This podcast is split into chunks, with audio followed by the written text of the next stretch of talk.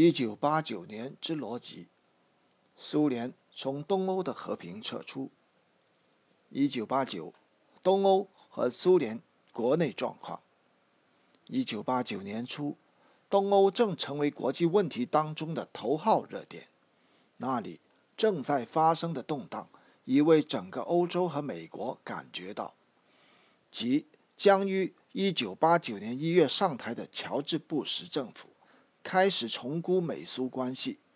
正在莫斯科参加三边委员会一次会议的亨利·基辛格，试图重温他作为国务卿的角色，想和戈尔巴乔夫谈判。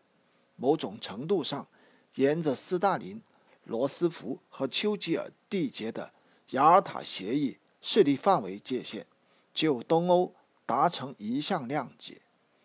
基辛格先后于。雅科夫列夫和戈尔巴乔夫会面，他向戈尔巴乔夫递交了美国当选总统授权他的介绍信。两次会谈都清楚地表明，前国务卿关切的焦点是社会主义阵营中正在展开的进程。东欧国家目前进入了一个特别演进阶段，再过一段时间之后，结果是欧洲可能再次。陷入爆炸性局面。基辛格试图在美国新政府中留下一个作为后冷战时代欧洲的建筑师的印记，希望怀旧的欧洲能够忆及他在尼克松总统手下的角色。那时，他、多伯雷宁和博涅日涅夫通过后院管道的秘密安排，就。国际政治中的主要问题取得了值得铭记的谅解。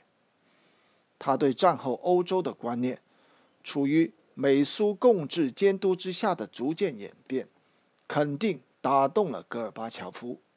他同时在考虑德国实力的增长及其向北约之外释放的沙文主义，还想以以下的阴霾打动苏联领导人。他警告说。德国民族主义的增长，在未来五年内将伤及我们美国人，而在未来五十年内将伤及你们。戈尔巴乔夫在一月二十一日向政治局提及基辛格的建议，击杀暗示了美苏共治欧洲的想法。他暗示日本、德国、西班牙和南朝鲜处于上升势头之中。因此，我们应达成一项共识，以便欧洲不会异动。然而，这一想法在即将上台的美国政府中并未得到支持，而且再未以官方途径提出。在接下来的几个月中，布什政府将继续重新考量其对苏政策。三名总统的最高助手。国家安全顾问布伦特·斯考克罗夫特，长期任职中情局，时任国家安全副顾问的罗伯茨·盖茨及国防部长理查德·切尼，对苏联持有共同的强硬的看法。据他们判断，冷战仍未结束，戈尔巴乔夫并未通过所有能证明他的改革态度严肃的考验。甚至他在联合国的演说也是一种宣传措施。对这一群体而言，美国对欧洲的政策是通过与戈尔巴乔夫竞争的邻近被看待的，而且其目标是防止他的风头盖过美国新任总统。因为苏联领导人意识到，在军控问题上应该尽快前进，特别是缔结。削减战略武器协定协议将规定双方各削减百分之五十战略进攻武器。布什在一九八九年最初几个月的暂停和看起来犹豫不决，令戈尔巴乔夫产生巨大的挫折感，甚至于怀疑美国想破坏改革。然而，美苏关系的缺乏进展造成的结果之一是，造成欧洲进程。更成为戈尔巴乔夫的中心项目。一九八九年，被设想为戈尔巴乔夫在军控上取得突破的一年，但他也被推测为欧洲之年。据切尔尼亚耶夫称，在联合国发表演讲之后，戈尔巴乔夫下一个优先考虑的事项应为整理出应该为我们的社会主义朋友们做些什么。一九八八年秋，苏联领导人和东欧国家领导人举行了一系列会议，其高潮是召开了一次专门讨论社会主义阵营发展问题的政治局会议。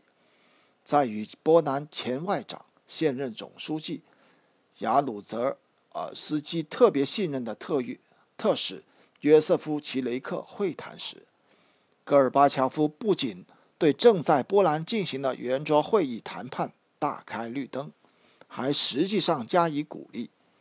学术机构、苏联外交部、苏共中央国际部接获指令。受命就苏联对东欧政策提交建议性报告。这一报告于1989年2月形成。瓦季姆·扎格拉金，国际部的顶尖西方问题专家，受命就欧洲问题准备一份开创性的报告。参照戈尔巴乔夫在联合国的演说，已被戈尔巴乔夫在那一年夏天与斯特拉斯堡发表。戈尔巴乔夫和他在苏联领导集团中的盟友，清楚地知道不能在东欧使用武力，但是他们也明白，关于这一点，对东欧人而言还有些模糊。保持这种模糊性的建议，实际上来自于博格莫洛夫研究所的一份备忘录。一月二十一日，在一次政治局会议上。戈尔巴乔夫就东欧对苏联对于阵营中的骚乱可能采取的反应的程度之疑虑评论说：“这些国家的人将会问，苏共中央什么态度？他会用何种缰绳将我们的国家拉回来？他们简直不知道，如果他们把缰绳拉得再紧些，它就会断掉。”三月份。就在命运攸关的人大代表选举开始两天之前，戈尔巴乔夫对匈牙利党领导人卡罗斯·格罗斯示意，目前已到了变化的边缘。然而，限度是把确保社会主义安然无恙和社会稳定。可是，在这个月的早些时候，当匈牙利总理米克洛什内迈特通知戈尔巴乔夫，决定完全移除匈牙利西部和南部边界上的电网和其他拦阻装置时，他又策略性的允许匈牙利开放其边界。内迈特称，边界栅栏的价值已经到头了。苏联领导人对这一定性并未提出异议。读过苏苏联政治局1989年的讨论记录之后，人们可能会。被一个明显的矛盾所触动，好像在这整一年当中，东欧简直并不存在一样。